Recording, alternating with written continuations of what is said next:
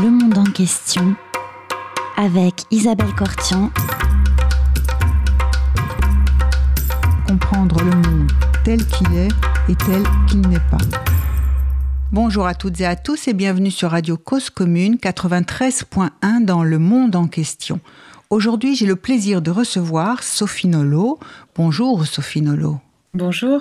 Vous êtes euh, écrivain et vous êtes aussi directrice artistique du Printemps des poètes qui se déroule toujours dans la deuxième quinzaine du mois de mars. Depuis deux ans, euh, dans des circonstances particulières, puisque l'année dernière, à peine avait-il commencé que le confinement a été annoncé. Et cette année aussi, nous ne sommes pas toujours sortie de cette crise sanitaire, mais nous avons évidemment beaucoup d'espoir. Alors, est-ce que vous pouvez nous parler un peu de, euh, ce que c'est que le printemps des poètes? Ça existe depuis combien de temps? C'est sa 23e édition, si je ne me trompe pas. Mais enfin, vous allez nous en raconter un peu plus sur cette manifestation francophone. Exactement, la langue française est capitale. Le Printemps des poètes a été fondé en 1999, donc euh, au siècle dernier. Oui. Ça ne nous rajeunit pas. Par Emmanuel Hogg, André Welter et Jack Lang. À l'origine, l'idée était de de célébrer la poésie et de rendre manifeste une chose qui était parfois un peu, un peu oubliée ou un peu cachée, à savoir que la parole poétique pouvait déchaîner les engouements et les foules. Et donc, les premières années, par exemple, pour vous remettre euh, dans le, dans le bain magnifique, il y a eu des, des grands meetings poétiques à la Mutualité à Paris. Donc, la scène de la Mutualité, évidemment, c'était un tantinet symbolique. Et pouvoir montrer que des poètes aussi tenaient la scène et réunissaient 2000 personnes en laissant euh, des gens dehors c'était pas mal. L'idée, c'était vraiment ça. C'était de, de, prouver qu'il fallait arrêter de pleurer sur, le, sur la France parce qu'il y avait toujours cette idée que, contrairement aux pays, aux pays arabes ou, euh, ou dès qu'un poète arabe arrivait, oui. il y avait des milliers de personnes. La France, ça n'était pas le cas, alors que ça l'était. Et le Printemps des poètes est vraiment né de cette envie de rendre manifeste et de rendre visible une chose euh, qui n'était pas assez, pas assez dite et pas, et pas assez partagée. Au départ, c'était l'idée d'une semaine éphémère, évidemment autour du 21 mars. Puis, lorsque Jean-Pierre Simon a, repris la direction artistique au bout de, au bout de 3-4 ans, au bout de 3 ans, euh, peu à peu, euh, l'aura du printemps s'est internationalisée.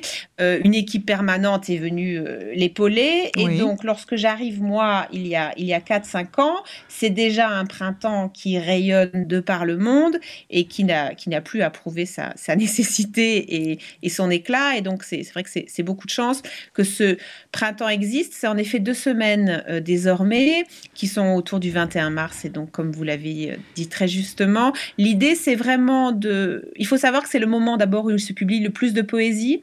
Tous les éditeurs font, ont cette envie three euh, savent combien l'écho euh, médiatique et, puis l'écho euh, humain aussi sera grand. Et donc, et même pour les poètes, le mois de mars, c'est le mois où ils ont le plus de boulot, par exemple, où ils sont le plus sollicités. Donc, c'est vraiment important à, tous les étiages de, enfin, de la chaîne du livre, de, de ce que c'est qu'une vie de poète, de ce que c'est aussi dans les écoles pour les enfants. Enfin, le printemps des poètes maintenant est une chose assez vaste et, j'en suis très heureuse. par rapport à ces deux dernières éditions, évidemment que, que le contexte est particulier mais la poésie est particulière. Donc euh, je suis assez heureuse que euh, cette crise euh, plutôt atroce ait aussi révélé combien la poésie était une chose fondamentale, infracassable, et combien la parole des poètes pouvait transcender les pires scénarios, à savoir ce confinement, enfin à savoir ces choses que l'on n'avait jamais imaginées. Pour l'année dernière, le thème était le courage. Et je ne vous cache pas que je m'en suis presque un peu voulu d'avoir décrété le courage.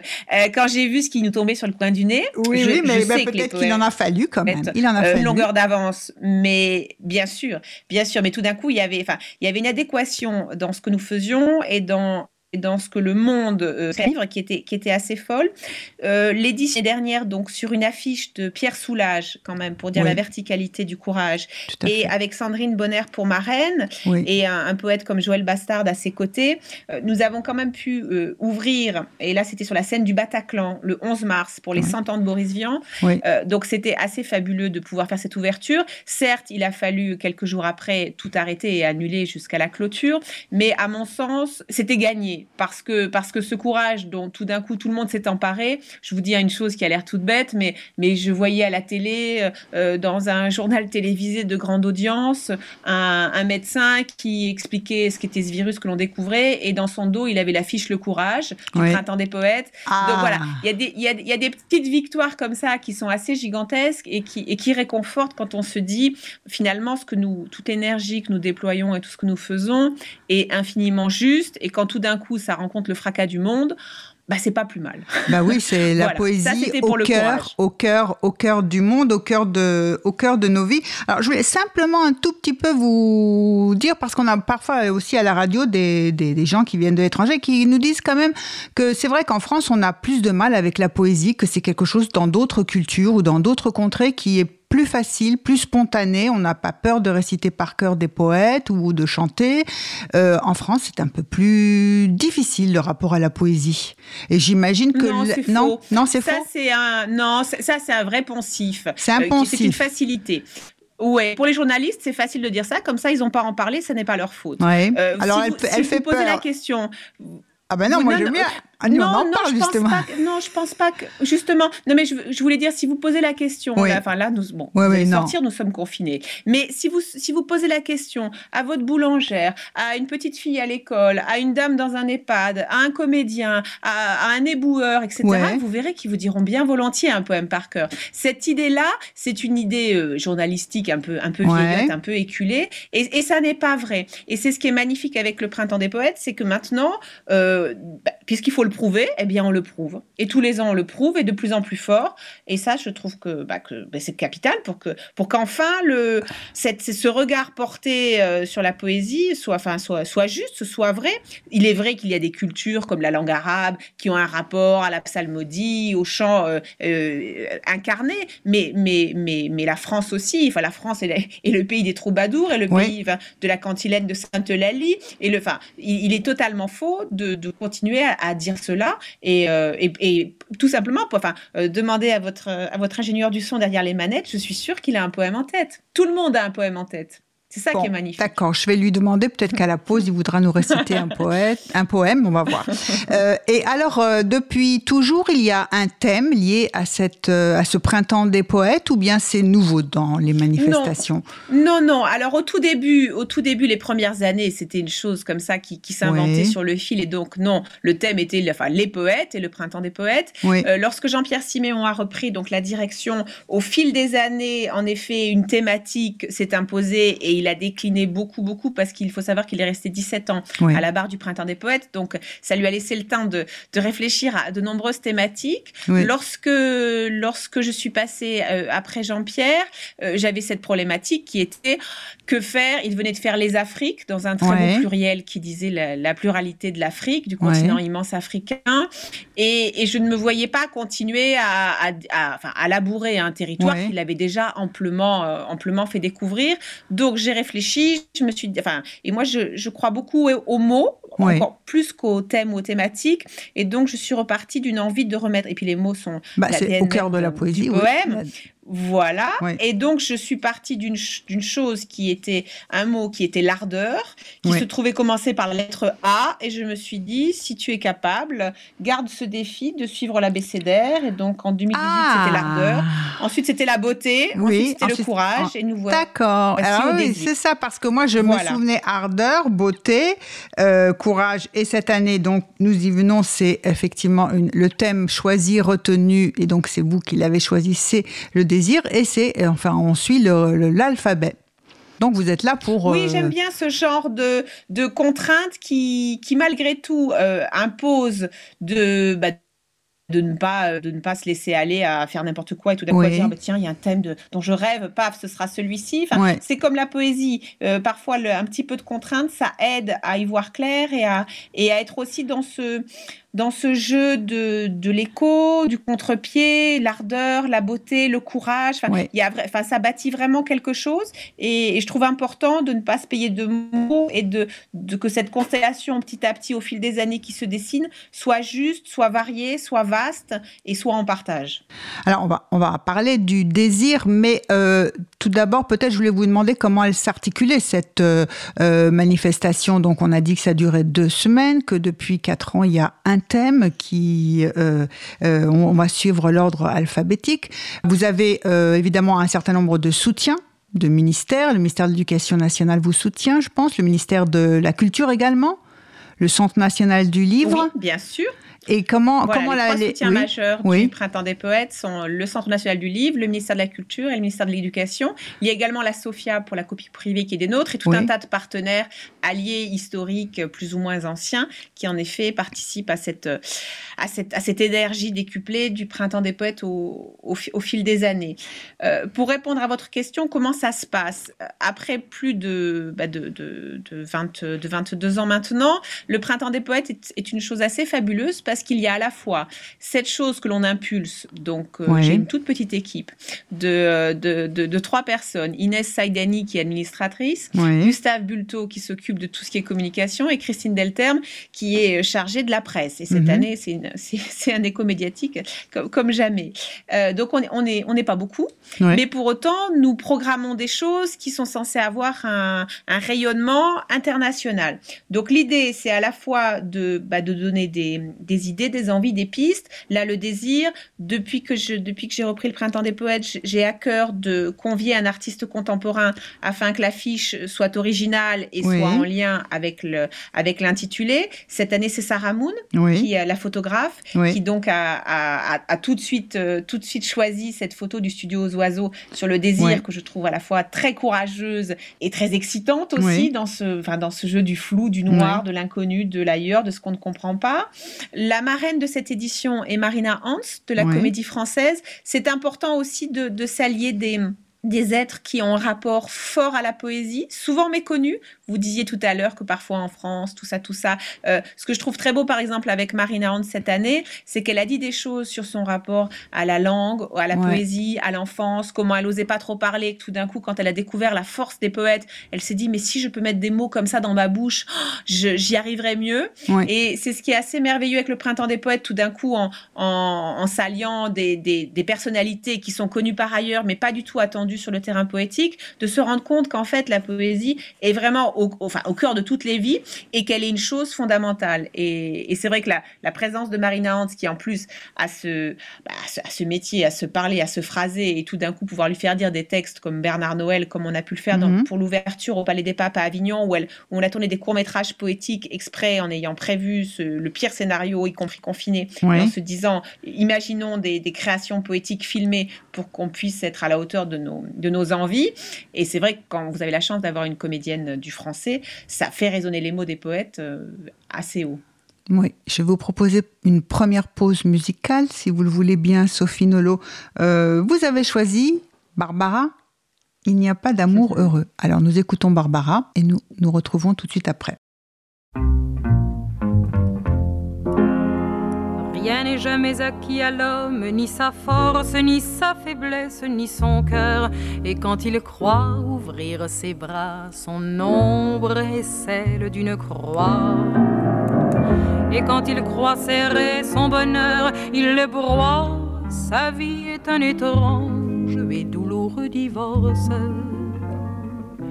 Il n'y a pas d'amour heureux sa vie, elle ressemble à ces soldats sans armes qu'on avait habillés pour un autre destin. À quoi peut leur servir de se lever matin? Eux qu'on retrouve au soir désarmés, incertains.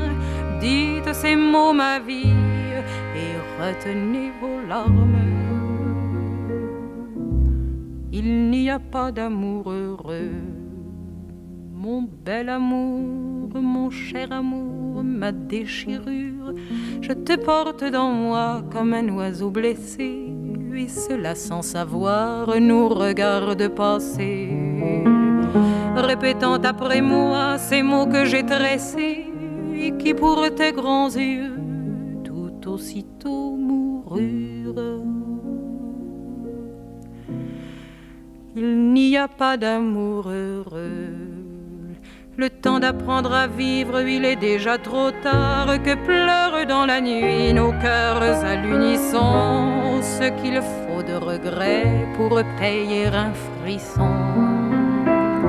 Ce qu'il faut de malheur pour la moindre chanson. Ce qu'il faut de sanglots pour un air de guitare. Il n'y a pas d'amour heureux. Vous êtes sur Radio Cause Commune 93.1 dans Le Monde en question. Nous recevons Sophie Nolo et nous parlons du printemps des poètes. Nous venons d'écouter Barbara chanter Il n'y a pas d'amour heureux. Quel rapport avec le désir? D'abord, c'est un poète. Le, poème que chante Barbara et qui a été mis en chanson par Brassens avant elle et de Aragon.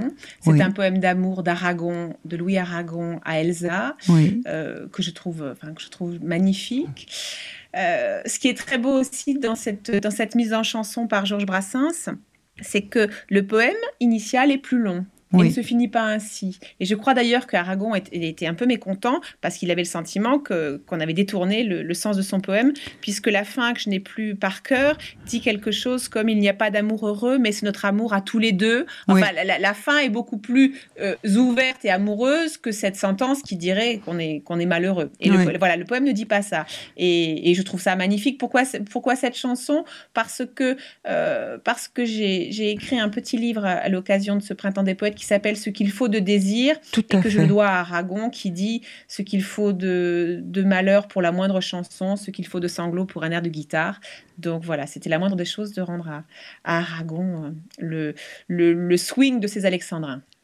Ah oui, justement, c'était une question que je voulais vous poser sur quand on en a au moment de, de, parler de, de, votre de votre livre qui est en, harmonie avec ce printemps des poètes. C'était oui le titre, ce qu'il faut de désir.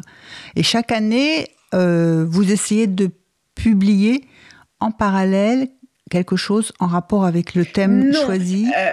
Euh, non, euh, ce, que, ce, ce, à quoi je, enfin, ce à quoi je me tiens, c'est à, à, défendre vraiment toutes, toutes les publications euh, poétiques au moment de l'édition. Et par exemple, il y a, il y a deux anthologies désormais, l'anthologie de Bruno Doucet euh, et l'anthologie du Castor Astral de Jean-Yves Rezeau. Et ces deux anthologies sont capitales parce qu'elles rassemblent à elles deux plus de 200 poètes, pour la plupart contemporains. Et, et ça montre l'envergure du spectre poétique d'aujourd'hui. Et, et encore, enfin, tous les poètes n'y sont pas et tous jouent le jeu de, ce questionnement du désir. Donc voilà, ce qui pour moi est capital, c'est cette, c'est cette variété et que, l'on puisse, puisse entendre cela au moment du printemps. Pour ce qui est de, du petit livre que, que, que j'ai cité, il est vrai que c'est le troisième. J'en avais, j'en avais écrit un sur l'ardeur. Tout à fait. Voilà, ce qui, qui s'appelait La poésie à l'épreuve de soi, euh, qui reprenait en couverture l'affiche d'Ernest Pignot-Ernest, parce que il se trouve que Ernest est un ami cher. C'est lui qui a dessiné l'emblème du Printemps des Poètes. Et il, avait, il m'avait fait le cadeau de ce fusain magnifique sur l'ardeur. Mhm. Voilà, donc, donc je me suis offert le, la joie de, de l'avoir en couverture de ce livre. Sur la beauté, non, je ne me. Enfin, voilà, je n'ai pas senti la nécessité d'écrire, tout un livre parce que l'air de rien, ça prend, ça prend un petit peu de temps et, puis, et puis il faut, il faut être à la hauteur de, de cela.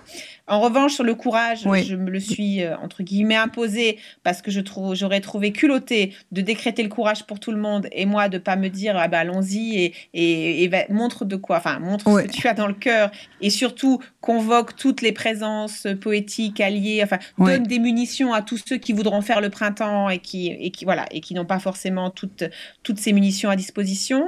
Et pour le désir, sincèrement, j'ai j'ai longtemps hésité. Je ne voulais pas faire comme, comme vous le disiez, en effet, euh, une livraison annuelle et voilà son petit livre. Et en même temps, c'est un peu comme le courage. Je me disais, le désir, c'est tellement, c'est tellement subtil, c'est tellement vaste, c'est tellement. Enfin, je voulais, voilà, je voulais pas que le thème soit, soit, soit réduit aux a priori qu'on peut avoir. Enfin, et je trouvais important de me, de me coltiner à cette question avec la petite réserve qui était de me dire mais, mais c'est tellement intime, enfin, est-ce que j'ai envie de ça, est-ce que je suis prête à ça? Et est-ce que je vais y arriver? Parce que chaque année, le défi aussi est que euh, le thème, euh, je l'ai en tête un peu avant, mais je le révèle genre à l'été. Et pour qu'un livre paraisse, bah, il faut l'écrire dans les deux, trois mois qui suivent. Enfin, c'est voilà, c'est aussi une course contre la montre, mais dont je suis très heureuse et que, qui je trouve est, est, assez juste par rapport à, à l'énergie, encore une fois, que nous déployons euh, pour ce printemps des poètes. Oui, et puis le, titre est très beau. Espère en ton courage aussi, c'était un très très beau titre. Aragon, mais ah, Espère en ton courage, c'était. Oui. C'était un verre de Corneille. Vous voyez, en général, je ne prends pas trop de risques. Je prends des, je, vais me, je vais me, je vais m'inspirer des, des, grands auteurs et je trouve, je trouve ça, voilà, je trouve ça précieux et, et puis bon, moi, c'est ce qui sonne à mon oreille, donc je ne peux pas m'en empêcher. Alors parlons, parlons de, de, votre livre, Sophie Nolot. Ce qu'il faut de désir. On a envie de dire qu'au commencement, il y a, il y a bah, le verbe, dit-on, mais il y a le désir aussi. Euh, oui, alors mais là d'emblée vous mettez les choses en, contradiction parce que si on part de la Bible, le désir euh, n'a pas n'a pas bonne réputation dans, dans, tout ce qui est les, les, écritures euh, religieuses. Oui, il y avait. Enfin, moi, ce qui m'a vraiment aimanté dans le, dans le choix de ce mot, le désir, c'était aussi cette, euh, cette question étymologique euh, toute bête qui dit que le désir, enfin, qui nous vient de la sidération, qui nous vient du, fait de voir les étoiles, tout d'un coup, c'était l'impossibilité, enfin, un A privatif qui disait qu'on ne pourrait plus les voir. Et donc, euh, dans l'étymologie, le mot désir était tombé tout droit d'un manque, d'une chose qu'on nous interdisait, enfin, et, et ça n'était pas rien de s'en rendre compte et de questionner ça ça. Et, aussi de découvrir en faisant enfin, les recherches qui, m'ont conduite à écrire ce livre et dans la poésie. Je vous citais les troubadours. C'est incroyable de constater que la poésie française, pour ne parler que de celle-ci pour l'instant, euh, euh, le désir est un fil rouge continuel des troubadours à nos jours. C'est vraiment, enfin, la fine à mort, l'amour courtois. Enfin, c'est incroyable. Si on essaie de chercher quelques, non pas des thématiques, mais quelques mots qui sont des sésames ou des emblèmes de la poésie euh, française, par exemple, le désir, très certainement, est, en tête. Ouais, mais, mais il est quand même aussi extrêmement. Euh, enfin, il y a un lien très fort avec la poésie. Oui, bien sûr, Vous parliez d'un manque, enfin, je veux dire, euh, de la poésie, vouloir écrire des vers ou écrire en vers, ou c'est aussi euh, vouloir faire autre chose du langage et exprimer, euh, je sais pas moi, une beauté ou un, un souhait d'élévation, ou je ne sais pas. Tout à fait. Bien, bien sûr qu'il y a dans le dans le dans l'aspiration poétique ou dans l'inspiration, si on entend le mot inspiration, euh, aussi dans ce qui est le souffle qui fait que on inspire avant d'expirer. évidemment qu'il y a qu'il y a qu'il y a ce feu là du désir. Euh, je ne pense pas que enfin euh, qu'on puisse écrire ce qui pour moi enfin compte vraiment ce qui est une poésie vécue, enfin ce qui est une poésie qui ne se paye pas de mots s'il n'y a pas derrière un, désir absolu comme comme comme a pu l'écrire Rilke dans les lettres d'un jeune poète par exemple où, il disait voilà, si, si, si ça n'est pas une chose capitale et, et, dont tu ne peux pas te passer, euh, renonce parce que c'est que ce n'est pas assez important. Et donc il est sûr que dans, dans tous les étiages de l'écriture ou dans enfin, la poésie et cette chose, que, enfin, on, bien sûr qu'on peut qu'on peut tous rimailler, qu'on peut tous s'amuser des mots, mais mais mais mais dans ce qu'est la poésie qui nous qui nous émeut, qui nous qui nous transporte et qui et qui passe les siècles voire les millénaires, il y a il y a un désir premier qui qui est infracassable, oui. Oui. Et euh, je, proposais que hum, vous nous parliez de ces euh, poètes que vous mettez euh, en lumière dans votre livre. En particulier, vous avez parlé de, des troubadours et vous avez parlé de l'amour courtois. Il y a un certain nombre de, découvertes que l'on fait ou de, personnes dont on a peut-être entendu parler ou jamais, et on va en parler. Mais peut-être pour définir aussi la poésie et le désir, je trouve que euh, cette euh, citation que vous faites à la fin du livre d'Antonio Machado est très évocatrice. Entre la vie et le songe, il est une troisième chose, désir là. C'est beau, Machado. C'est très beau. J'aime infiniment. Alors, je dois avouer que que le désir là est un peu osé parce que dans, le, dans, dans les mots espagnols d'Antonio Machado, c'était plus près de devine. Euh, voilà, mais c'est ce qui est magique dans, le, dans la traduction, c'est que ce qui compte, c'est de, de, réinventer dans la, dans la langue d'arrivée, qui t'a transcendé, qui t'a trahir, mais trahir bien. Trahir bien. c'est, en fait, ces trois vers-là, je les avais, je les avais à l'oreille en, en espagnol parce que euh, Anne Alvaro, une comédienne qui aussi participe très souvent au Printemps des Poètes, avait fait un spectacle avec Pedro Soler à la guitare flamenca et Gaspar Klaus au violoncelle autour de Machado. Et, ça commençait comme ça. Et au début, la voix d'Anne Alvaro qui lançait le spectacle en disant euh, ça, euh, entre le rêve, je crois que c'était entre, entre, entre la vie et le rêve, il y a une troisième chose, devine. Je trouvais ça tellement, voilà, tellement fort, tellement puissant. Donc, donc oui, je suis très heureuse de cette citation de Machado. Euh, sur lequel j'ai fait aussi beaucoup de choses. J'ai fait une émission sur France Culture qui s'appelait La boîte aux lettres d'Antonio Machado, parce que je ne sais pas si vous connaissez cette, cette chose folle et, merveilleuse qui est que Machado est donc euh, venu mourir de, de fatigue euh, à Collioure après avoir traversé la frontière en ayant fui le franquisme. Tout à fait. Et donc il est enterré à Collioure, où il a très peu, très peu vécu puisqu'il est arrivé exténué et qu'il est mort peu de temps après. Et sur sa tombe, il est une boîte aux lettres parce que Machado post-mortem recevait tant de courriers que la municipalité a fini par dire mais on va mettre une boîte aux lettres. Et j'avais fait une émission sur cette boîte aux lettres que je trouvais magnifique et, c'est quand même assez fou. Je ne sais pas qui parmi nous euh, peut espérer 60 euh, ans après sa mort imaginer recevoir encore du courrier. Bah, c'est la force des poètes. Euh, oui. Ah oui, oui. Et puis des courriers en plus, c'est pas c'est pas des courriels, c'est des courriers. Exactement. Et aussi des choses déposées sur la tombe magnifiques. Il y a, il y a, c'est un peu comme, euh, comme ce qu'on dit de la tombe de Jim Morrison euh, à Paris. Enfin, il y, a il y a vraiment une ferveur autour de Machado qui est, enfin, qui est, qui, est d'abord très méritée mais qui est aussi tellement réjouissante. C'est fabuleux de se dire que les mots résistent, résistent à tout, euh, y compris la mort. Alors maintenant, on va quitter Machado et on va passer, euh, retourner un peu du côté des troubadours et de ces poètes hommes ou femmes que vous nous faites découvrir ou redécouvrir dans votre livre. Parce que pour expliquer euh, et pour inciter à lire nos auditeurs, on va dire que euh, votre livre, c'est une conversation avec un certain nombre de poètes ou de poétesses que vous aimez, que vous faites des petites réflexions. Il y a des traits, des, des moments d'autobiographie et puis il y a comme un côté un peu, on cite aussi des poèmes. Enfin, il y a des, il y a des poèmes qui vivent avec vous, avec lesquels vous cheminez, vous pensez, voilà. Alors, parlons-en de quelques-uns. Vous avez une préférence ou... Ah non, je vous laisse. Euh, de, de, on, va parler de, évidemment de certaines femmes aussi, mais euh, je vous laisse, euh, je vous laisse nous guider. Ah, dans, le, dans le sentier de, de l'amour des troubadours, c'est, c'est, vaste. Hein. On peut y errer longtemps.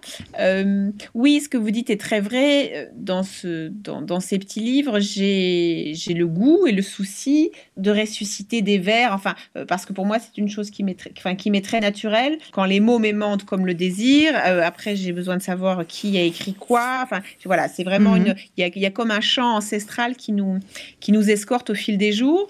Et par exemple, pour, euh, pour citer euh, une femme, il y a Pernette du Guillet. Ah. Et, ce qui est intéressant avec, avec Pernette du Guillet, c'est que euh, elle est donc c'est une contemporaine de Louise Labbé. Nous sommes à la Renaissance du côté de Lyon. Oui. Et, et, elle, est, elle est un petit peu, enfin, elle est, toujours restée un peu éclipsée par Louise Labbé, qui est cette figure magnifique d'une femme, voilà, la belle cordelière. A-t-elle existé ou pas Est-ce que c'est elle qui a écrit ou pas? Enfin, ça, ça a fait tellement, enfin, on en, a, on en parle tellement que, que, du coup, elle a un peu pris toute la place, ce, qui, n'est pas plus mal. Mais ce ça, me, ça me plaisait d'aller relire Pernette du Guillet parce que c'était souvent l'idée qu'elle était un peu de, second rayon. Et donc, j'ai repris les poèmes sans aucun a priori et, et, et je me suis un peu plongée là-dedans. Et c'était très beau de découvrir que en tout cas à mes yeux pas du tout, et qu'elle a au contraire eu un courage de dire certaines choses, par exemple, alors dans la, dans la langue de l'époque, mais qui sont, qui sont tout à fait euh, euh, compréhensibles aujourd'hui, sur le fait que, que, quand on est femme à l'époque, on vous marie d'office très jeune, et que et qu'on veut tout faire pour contenter son mari parce qu'on vous a élevé ainsi, mais que pour autant, euh, si de temps en temps le, désir du mari pouvait, enfin, ou sa volonté pouvait, pouvait correspondre à son désir à elle, ce ne serait pas plus mal. Donc c'est quand même assez fou de se dire que qu'on pouvait écrire des choses là, des choses comme ça il y a, il y a plus de, de, de, 600 ans, de 500 ans en tout cas. Et surtout, ce qui est très beau dans l'histoire, c'est que Pernette du Guillet a été, euh, enfin, a été adulé, aimé par Maurice Sèvres, qui est un grand poète de, la, de cette même époque. Il a écrit pour elle des centaines de poèmes que l'on appelle des dizains, parce que ce sont des poèmes de divers, qui sont magnifiques, qui s'intitulent Délit, objet de la plus noble vertu, de la plus haute vertu. En fait, Délit, euh, ce, serait Pernette. Et lorsque Pernette meurt d'une fièvre en Italie, elle a donc 25 ans, et son mari euh, euh, prend soin de faire publier ses poèmes, des poèmes dans, le, dans lesquels, encore une fois, elle, elle, elle dit elle, dit de temps en temps son malheur d'être contrainte à un mariage qui ne, la rend pas heureuse. Donc je trouve ça tellement magnifique, ce mari qui, euh, a fait cela et que, ce soit grâce à lui que ces vers nous restent, d'autant que par la suite elle a été assez, enfin des voilà des, auteurs plus prestigieux ont, enfin ont souvent dit que ce n'était pas grand chose, enfin que ça ne valait pas du Louise Labbé. Moi j'ai en effet été heureuse de me rendre compte que, en tout cas à mes yeux, à mon cœur, à mes oreilles pas, et que, et que c'était important de la, de la remettre dans la lumière. Alors, vous voulez bien nous lire quelques-uns de ces vers de Pernette, de Guillet? Alors, de Pernette? Oui, tout à fait, en particulier lorsque... Je ne suis pas une spécialiste non, euh, mais, de l'ancien français. Non, mais, nous non plus, et puis euh, c'est la poésie qui, qui nous attire. Et, alors, pas... Par, par, exemple, euh, ces quelques vers qui, qui, disent un peu ce dont je parlais. Oui. Non que je veuille ôter la liberté, donc non que je veuille ôter la liberté, à qui est né pour être sur moi maître, son mari, non que je veuille abuser de fierté, qui à lui humble et à tous devrait être, non que je veuille à dextre et à sénestre le gouverner et faire à mon plaisir, mais je voudrais pour nos deux cœurs repaître que son vouloir fut joint à mon désir. C'est mhm. magnifique quand même, et c'est quand même très, osé de, de, voilà, de pouvoir dire. Euh, en tout cas, c'est très clair. Dire des mêmes choses. Voilà. Ce, voilà, ce serait quand même pas mal. Ça, ça, ça serait bien ça, au moins de temps en temps. Il y a un bail. Ouais, ouais, On me pose la question de ce que moi je désire. Qu'on me demande mon avis, euh, et si je veux, si je veux pas, si j'ai envie, si j'ai pas envie. Euh... Ouais, effectivement. Ça, c'est Pernette du Guillet. C'est Pernette du Guillet. Très bien. Et euh, oui, ben son mari quand même attentionné parce qu'il publie, il aurait pu jeter. Hein. N'est-ce pas? C'est ce que je trouve. Alors moi, j'avais le petit doute de me dire, mais est-ce qu'il a vraiment compris de quoi elle parlait? Ah. Voilà, mais j'en sais rien. On n'en sait rien. Oui, bon, se dire, bénéfice du doute. Ils n'ont, ils, n'ont, ils n'ont pas lu ou quoi? Parce que quand même, c'est très clair. Oui, ben... Ou alors, il, avait vraiment une grandeur d'âme euh, assez, assez unique. Ah, plein d'abnégations à son tour. Alors, euh, alors, si on continuait après Pernette, vous aimeriez nous faire découvrir quel poète ou poétesse? Alors, est-ce que je ne suis pas sûre que ce soit une découverte, mais Marie de France, euh, vous parlez des troubadours, donc on peut, on, peut un peu remonter le temps et, revenir au XIIe siècle. Marie de France euh, a donc écrit ces longs poèmes qui s'appellent Des laits, où elle raconte des. Là aussi, vous parliez au début de l'oralité, des choses, des pays où ça passe, où on dit naturellement. Euh, c'était vraiment une chose comme ça à l'époque, dans cette langue en plus anglo-normande. Mm-hmm. Et elle a, ce, elle a cet extrait sur le lait du chèvrefeuille. Euh, donc le chèvrefeuille, ça nous parle bien. Le coudrier, le coudrier, les enfants savent exactement ce que c'est parce que dans Harry Potter, la baguette magique, elle est faite de coudrier. Bon, nous, on est moins. si, si on est né, on a grandi avec Harry Potter. Si on avait la malchance de naître avant, peut-être qu'on le sait moins, mais on le rapprend, on le bah, rapprend bah, grâce, bah, certes, à Marie et donc, comme on est un peu un culte et, et qu'on l'ignore, donc je vous, je vous le dis avant de vous le lire, le coudrier, c'est tout simplement le noisetier. Oui. Tous deux, comme est le chèvrefeuille, qui grimpe autour du coudrier, sitôt qu'ils se tiennent enlacés, il n'est plus de tronc ni de feuilles, et peuvent alors vivre à jamais. Mais si l'on veut les séparer, du coudrier c'en est fini, soudain du chèvrefeuille aussi. Bel ami, ainsi va de nous, ni vous sans moi, ni moi sans vous. Et ce qui est magnifique dans ce dernier vers, c'est qu'en fait, on le, on le connaît tous euh, dans le tutoiement, euh, parce que par exemple, il y a cette, cette scène magnifique de la femme d'à côté de, de Truffaut, donc cet, cet amour impossible entre, entre Fanny Ardant et Gérard Depardieu, euh, et, et, ce suicide, et cette, cette voix off de la, de la personne qui depuis le début raconte leur amour impossible, et qui dit, moi si on me laissait faire, je sais que ce que j'écrirais sur leur tombe, et ce serait ni avec toi, ni sans toi. Et mhm. en fait, ça, c'est du Marie de France. Et c'est ce que je trouve euh, sublime avec la poésie, c'est que très souvent, c'est comme avec la, Monsieur Jourdain et la, prose, très souvent, ce sont de, des anciens vers que nous, que, nous, voilà, que nous redécouvrons sans savoir d'où ça vient, mais ça vient de loin. Et c'est ce, qui mhm. est, ce qui est le plus bouleversant et le plus, le plus important aussi, je trouve. Mais c'est très beau, c'est magnifique ce que vous ah venez de lire. Oui, oui. Oui, je trouve. Moi, j'aime beaucoup Marie de France. Et avec le Printemps des Poètes, on a créé une, une action d'éducation artistique et culturelle qui s'appelle Opération Coudrier. Parce que j'aimais bien ce, qu'on qu'on y ait un petit peu fort. Et on a proposé à, à, des classes de primaire, collège, lycée de réécrire, de prendre le texte. Donc là, je vous ai lu une traduction. Euh, quand on le prend dans le XIIe siècle, c'est un peu abrupt et un peu, un peu aride. Et de leur dire, ces douze vers-là, ou dix, les plus amoureux du lait du chèvrefeuille, feuille réécrivez-les dans votre langue d'aujourd'hui. Euh, voilà, réinventer, réinventer la langue pour qu'elle demeure. Et on a eu euh, plus de, on a eu des centaines de poèmes avec des choses très, enfin très, très, atypiques, très belles, très des gens qui ont remplacé, des enfants qui ont remplacé le, chèvrefeuille par la lune et puis le coudrier par le soleil, d'autres les vagues, l'océan. Enfin, c'était très beau de, de parce que c'était quand même assez pointu. Mais moi, j'y tenais. Je, suis pour qu'on offre aux enfants ce qu'il y a de plus beau. Je suis pas bah pour, euh, enfin, je ne crois pas qu'il faille qu'il faille faire de la poésie pour enfants. Je crois que si on on leur donne accès enfin, à ce qu'il y a de meilleur, euh, ils sauront toujours en faire quelque chose. Et je suis très heureuse que ça, enfin, que ça ait autant marché. Et, là, on révèle ça tout bientôt d'ailleurs. Et, enfin, j'en suis vraiment fière parce que je, crois beaucoup à cette, à cette force. Euh, c'est plus facile de grandir quand on a des, des pépites pareilles en poche, en fait. Oui, ça, ça nourrit. Et ça fait grandir. Ça fait grandir.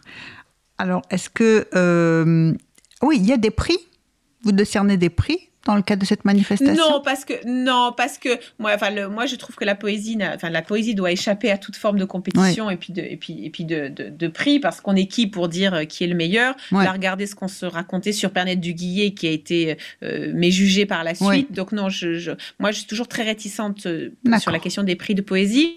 En revanche, faire un choix et puis et puis en mettre en mettre certains en lumière, etc. Ça, oui, oui, volontiers. Oui.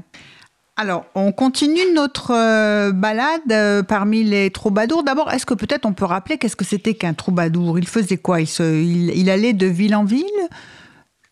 Alors, d'abord, il y a deux mots. Vous avez le mot troubadour. Selon que vous êtes au nord ou au sud de la France, vous serez trouvère ou bien troubadour. D'accord. Euh, oui, enfin, alors le troubadour, il est où et le trouvère, il est où? Alors le trou vert, il est là où il fait froid, là où on se caille un petit peu, et le troubadour, il est dans le sud, là où c'est là où c'est plus mhm. chantant. Voilà, entre, la langue la langue doc et la langue la langue d'oï. Euh, même si je suis pas pour les catégories, mais euh, voilà, euh, si je ne me suis pas trompée, c'est déjà bien. donc ils vont de, de cours en cours parce qu'il faut aussi savoir que, enfin qu'à cette époque, c'est, ces poèmes-là sont d'abord les rois comme Charles, enfin Charles d'Orléans, enfin aura écrit une œuvre gigantesque. Enfin, il y a le fameux concours de Blois avec François Ier. Enfin, il y a tout un art oratoire de poésie qui est, qui est très partagé en effet de cours en cours. Euh, après, il y a aussi des choses beaucoup plus euh, euh, populaires dans le bon sens du terme, c'est-à-dire partagées par tous. Par exemple, je citais cette cette balade anonyme provençale qui disait Gracieuse suis, aussi j'ai grand souci, par mon mari que ne veut ni désir. Et, euh, mhm. ça continue en disant, enfin, c'est pas celui-ci que j'aime, mais j'en aime un autre. Donc ça, ça c'est typiquement, enfin, ce sont comme des chansons, euh, comme on le dit aussi, des chansons de gestes. Voilà, des choses qui sont, qui sont, qui sont partagées et qui sont, et qui sont sues aussi par cœur, bien sûr. Alors, quel troubadour ou trouvère vous nous aimeriez nous citer? Ah, il y a, chez moi, chez, enfin, chez moi, c'est vrai qu'il y a plus, euh, il y a, plus de troubadours parce que c'est bien ce qui me semblait. Oui, c'est c'est pour ça que j'ai cité troubadour. Donc euh, voilà. Non, non, mais c'est pas vrai. Il y a des choses, il y a des choses magnifiques, euh, magnifiques au nord, mais on, on parle de ce que l'on connaît le mieux. vous voulez des troubadours encore? Ah là là là là. Guillaume, Guillaume de Cabestany, le catalan, qui parle de la douce pensée qu'amour souvent me donne et le bel espoir que tant aime et désire. Ce, qui a, enfin, ce que je trouve assez magique aussi dans, cette, dans ce parler ancien, cette langue des troubadours, c'est cette, euh, euh, cette, cette, chose qui fait que le, que le verbe est à la fin. Et, euh, et, ça nous oblige aussi à une, à une écoute, à une attente, à une redécouverte que, à laquelle nous ne sommes plus beaucoup habitués. Et donc, moi, je trouve ça, enfin, je, je, trouve que, que c'est que c'est très, c'est très nourrissant, comme vous le disiez. Enfin, tout d'un coup, quand on est, quand on est capable de se dire, écoutons cette langue-là comme une langue étrangère, en fait, et ouais. voir si ça chante et comment ça vibre en nous, euh, je trouve que c'est. Oui, parce qu'on casse, on casse. Enfin, c'est parce que c'est toujours, euh, c'est toujours les mots, euh, a priori ceux presque de tous les jours, mais mis d'une telle sorte effectivement, on arrive à faire redécouvrir quelque chose d'autre. On leur redonne un sens, euh, un sens nouveau ou une place nouvelle, ou enfin, ils arrivent à capter notre attention sur des choses qu'on ne voyait pas forcément avant.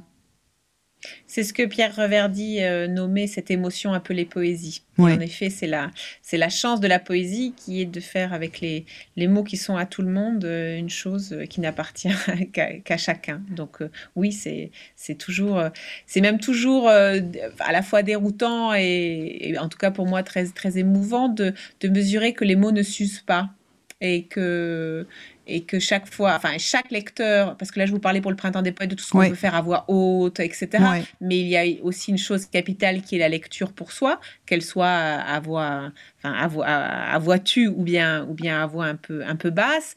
Mais mais c'est important de d'avoir ce plaisir-là aussi de, bah, de découvrir soi-même cette, ce chant euh, pour, le, pour le redécouvrir, parce qu'un poème, on est, on est soi-même tellement différent d'un jour sur l'autre que vous pouvez faire par exemple cette expérience de, de prendre un, un même poème et de le lire tous les matins. Ouais pas forcément pour l'apprendre par cœur d'ailleurs. Et vous verrez que vous serez chaque fois étonné. Oui, il y a des personnes qui font ça. Chaque fois différent. Voilà, parce que vous-même vous êtes différente. Ah. Donc, euh, donc c'est important d'être. Enfin, ce miroir-là de, de, de, qui l'on est, etc. Euh, c'est ça, ça, peut être pas mal, surtout en ces temps où, où on est confiné, enfin où, où nos, nos, habitudes sont restreintes et où il faut puiser euh, ailleurs l'horizon qu'on auquel on n'a plus droit. oui, et alors, si on parlait un petit peu de la dame à la licorne, de la devise. La dame à la licorne, oui. De, ah, de, alors, donc la dame à la licorne est cette, euh, cette tapisserie qui est donc faite de cinq ou six tapisseries, qui est, qui est conservée au musée de Cluny à, Paris, euh, qui est en effet de la même époque de, que cette Renaissance dont nous parlions avec Pernette Duguillet et Louise Labbé, à quelques, à quelques décennies près. Et, il y a cette scène euh, très célèbre de, de, cette dame que l'on dit à la licorne, parce qu'il y, a une, il y a une licorne tout près d'elle qui peut être un symbole de chasteté, de, voilà, de pureté, de, de, de magie aussi. Et euh, elle est sous un dé, euh, elle est sous un dé dans, dans la, avec, avec ses mille fleurs qui sont ces motifs rouges, avec tout un tas d'éléments floraux et puis d'animaux de la, de, la, de, de, la faune et de la flore de ce temps-là, en tout cas de l'imaginaire, du bestiaire imaginaire du Moyen Âge. Donc là, nous sommes euh, entre le Moyen Âge et la Renaissance. Et là, il y a cette, euh, ce qu'on appelle une devise, mais il y a ces mots en haut du fronton qui disent « mon seul désir ». Alors, on a un petit doute avec le « ah, mon seul désir » ou « mon seul désir ». Moi, je pense, pour avoir fait l'école du Louvre, je suis un petit peu psychorigide là-dessus, et je l'ai bien regardé, cette tapisserie, et je pense que, je pense que le A, enfin, et, en fait, est comme un monogramme il y a, qui encadre de chaque côté la, devise, et qu'il et qu'il y a écrit « mon seul désir ». Mais je, je, ce n'est pas moi qui ai, qui ai, dessiné ce carton de tapisserie, donc je, n'en suis pas sûre.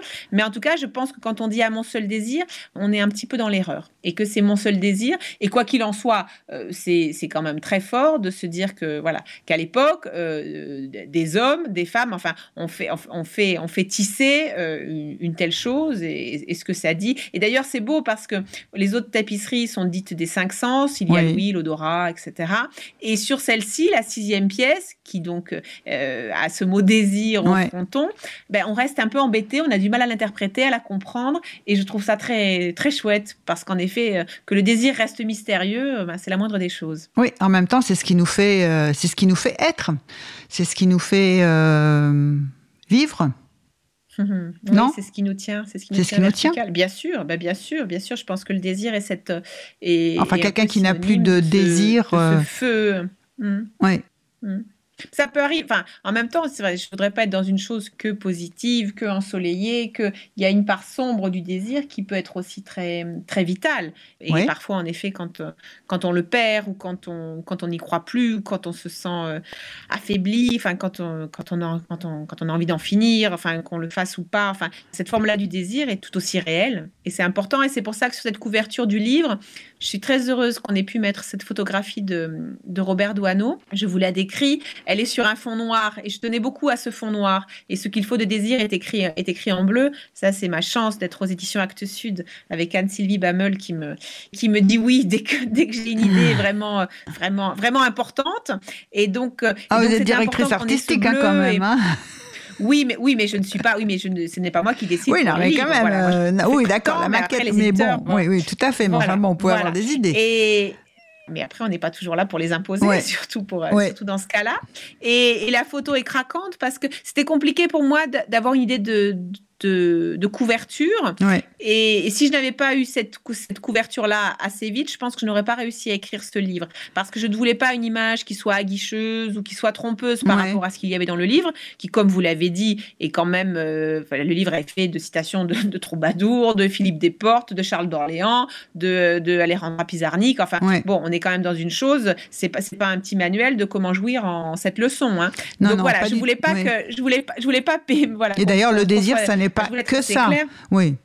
Bien sûr, évidemment. Et donc, il y avait aussi cette, cette, cette part d'enfance que je sentais importante dans ce que je voulais questionner. Et donc, le, pour décrire cette, cette couverture, la photo de, de Robert Doisneau est magnifique. Elle date des années 30, euh, 30 je crois, enfin, entre les deux guerres. Il est à Megève et il photographie le fils de leurs amis, qui est un petit garçon. Bon, je pense que c'est une photo posée, mais elle, est craquante. Un petit garçon en pyjama dans un lit, donc il traverse un, il y a la d'oreiller, il est dessus, et il enlace sa paire de skis. Il dort avec ses skis. et je trouvais ça skis en bois. Hein.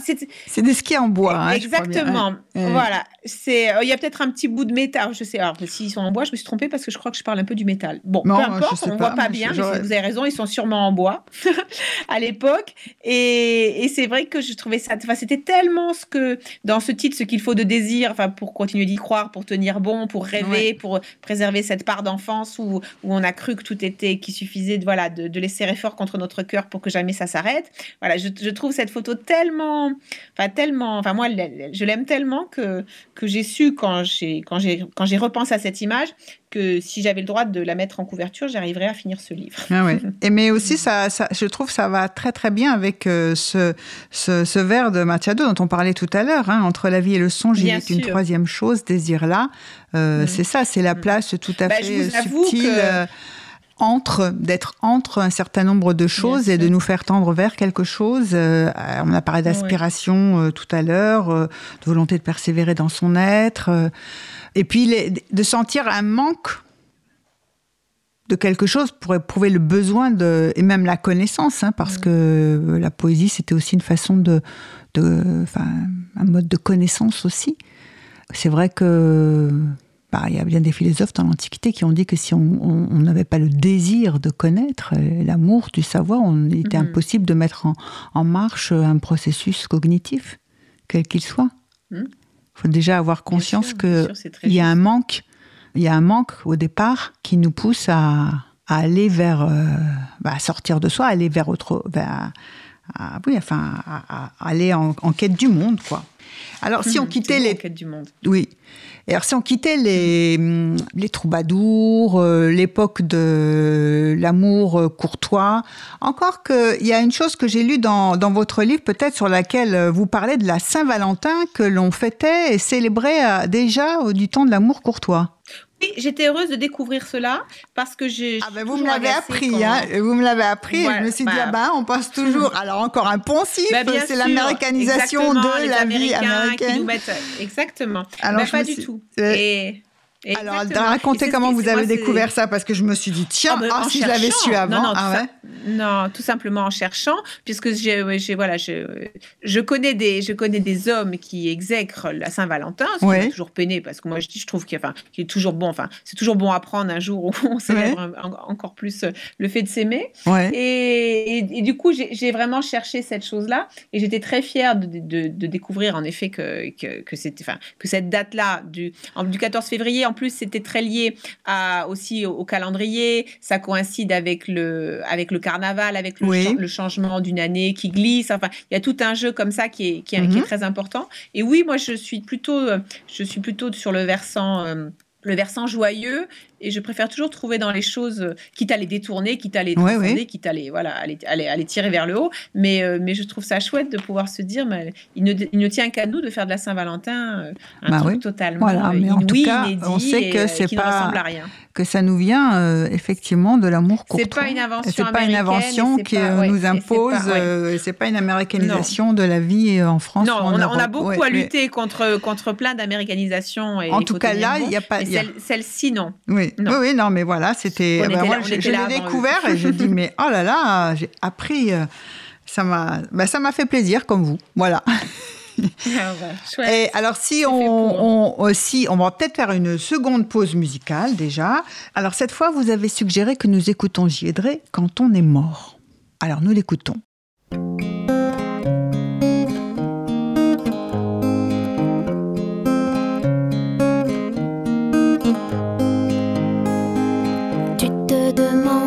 qui se passe après la mort. Si, quand existe un peu encore. Tu crois en quelque chose, mais tu sais pas vraiment quoi. Parce que c'est vrai, ça, on peut pas juste partir comme ça. Ce qui se passera après ta mort, on le sait bien. On va te laver, te vider, te mettre dans une boîte en sapin. On va creuser un trou mettre la boîte dedans. Puis tout le monde ira boire des coups chez tes parents. Quand on est mort, tout est pareil qu'avant. C'est juste qu'on n'est plus là. Une fois qu'on meurt, la vie c'est pas si différent. C'est juste qu'on n'en est pas. Les gens seront tristes et puis passer quelques mois, toutes tes affaires au vide grenier d'en bas. Parfois on retombera sur une photo de toi gamin, mais à part ça tout sera pareil, toi en moins. Tu dis que la vie s'arrête alors qu'on a si peu vécu, mais la vie elle s'arrête pas, c'est juste toi qui n'en es plus. Tu sais rien ne va changer quand tu ne seras plus rien quand tu mourras. Quand on est mort, tout est pareil qu'avant. C'est juste qu'on n'est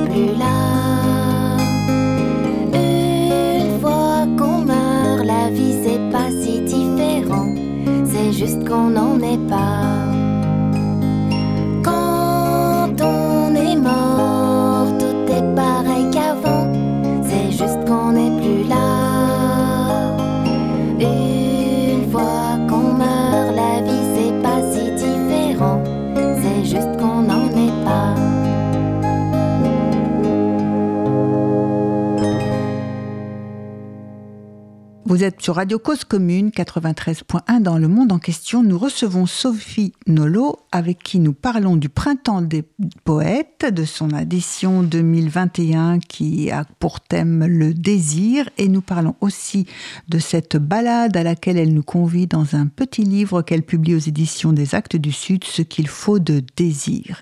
Alors si on prolongeait cette balade dans le temps, Sophie Nolo, quel poète aujourd'hui, contemporain ou 19e ou 20e siècle, dont vous auriez aimé parler à propos du désir?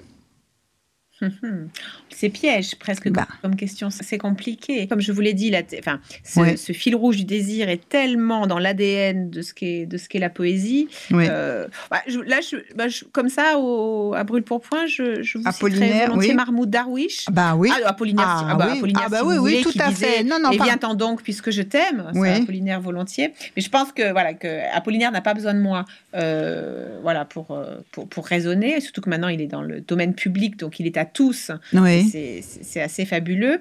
Non, je pense à Mahmoud Darwish, parce qu'il est parce que le livre est là sous mes yeux. Oui. Que Mahmoud Darwish est mort à la Saint-Amour euh, un, jour du mois d'août. Donc vous voyez, on, parlait de la Saint-Valentin. Mhm. qui nous venaient des troubadours.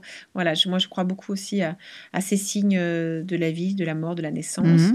Et, il parle beaucoup d'amour. Et Mahmoud Darwish, voilà, voilà, il parle beaucoup d'amour. Et j'ai le souvenir euh, qu'il était toujours euh, agacé avec toute l'élégance qui était la sienne et, sans le montrer violemment, mais agacé du fait que il était tellement ancré dans sa, dans la, dans la cause palestinienne et aux yeux, aux yeux du public, c'était tellement le grand défenseur de la Palestine que même quand il écrivait un poème d'amour, on y voyait une ode à la Palestine. Et il disait, mais j'ai quand même le droit d'écrire un poème d'amour qui soit d'amour pour une femme. Et ça n'a rien à voir avec mon pays. Et, il, a, aimé des femmes et il leur a écrit des poèmes. Hein.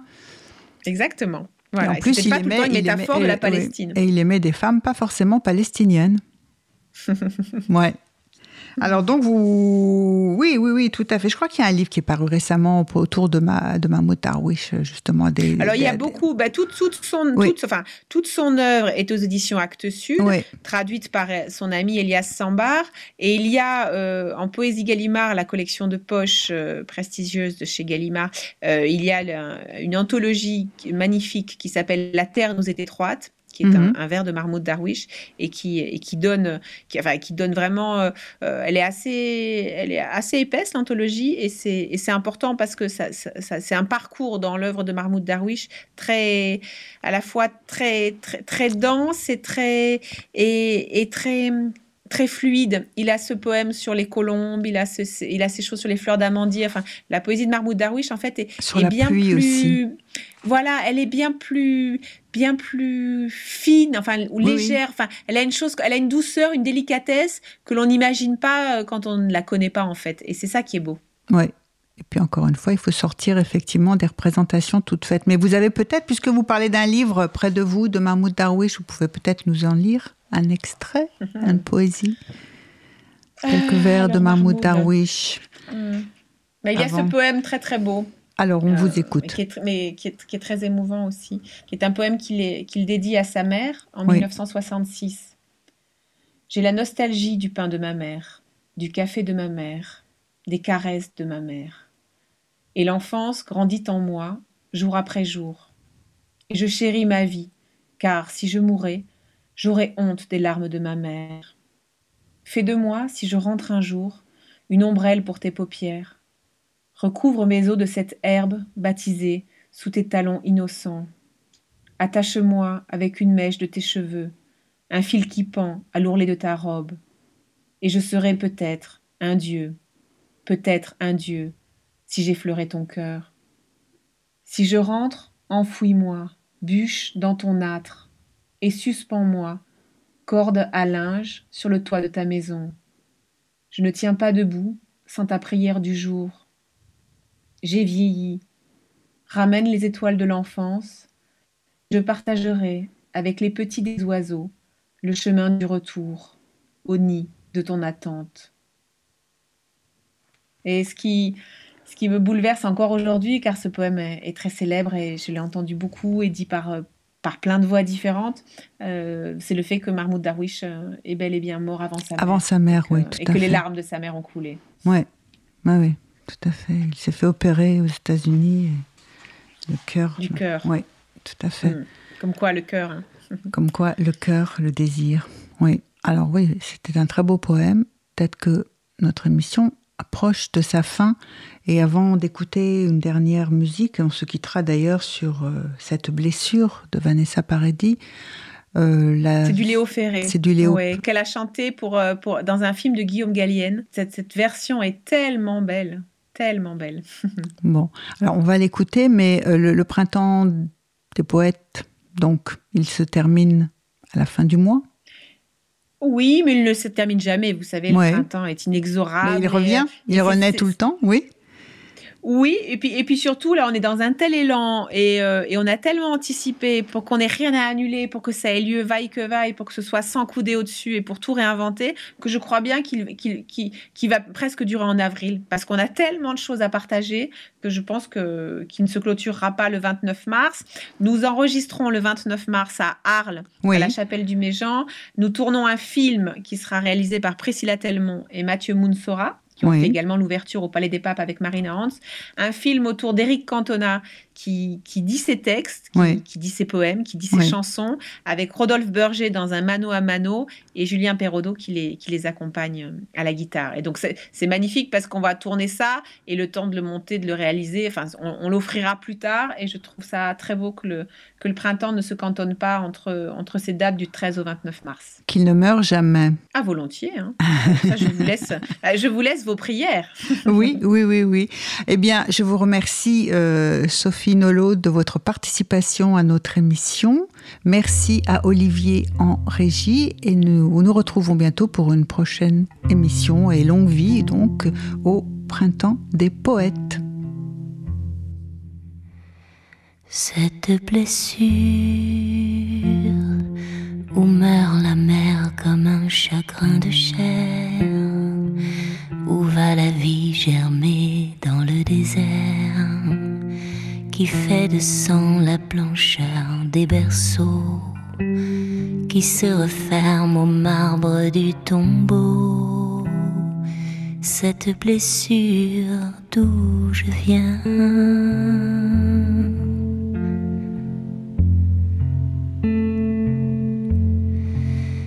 Cette blessure où va ma lèvre à l'aube de l'amour? Ta fièvre un peu comme un tambour. D'où part ta vigne en y pressant des doigts. D'où vient le cri le même chaque fois? Cette blessure, d'où tu viens?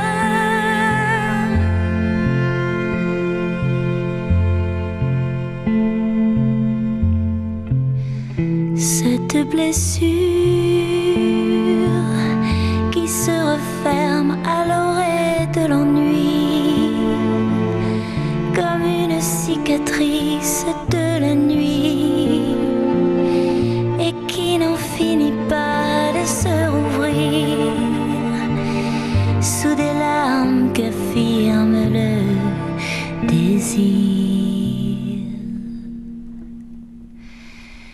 Cette blessure,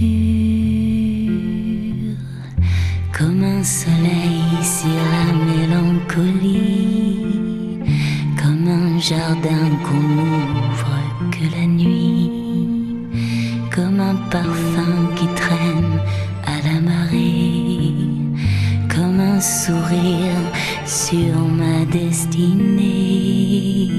Cette blessure d'où je viens.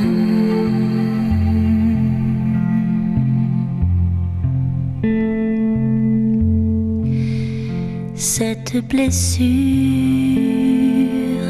drapée de soie sous son triangle noir, où vont des géomètres de hasard bâtir de rien des chagrins assistés en y creusant parfois pour le péché.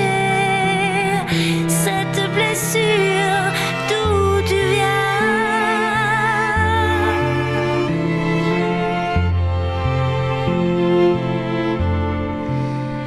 Cette blessure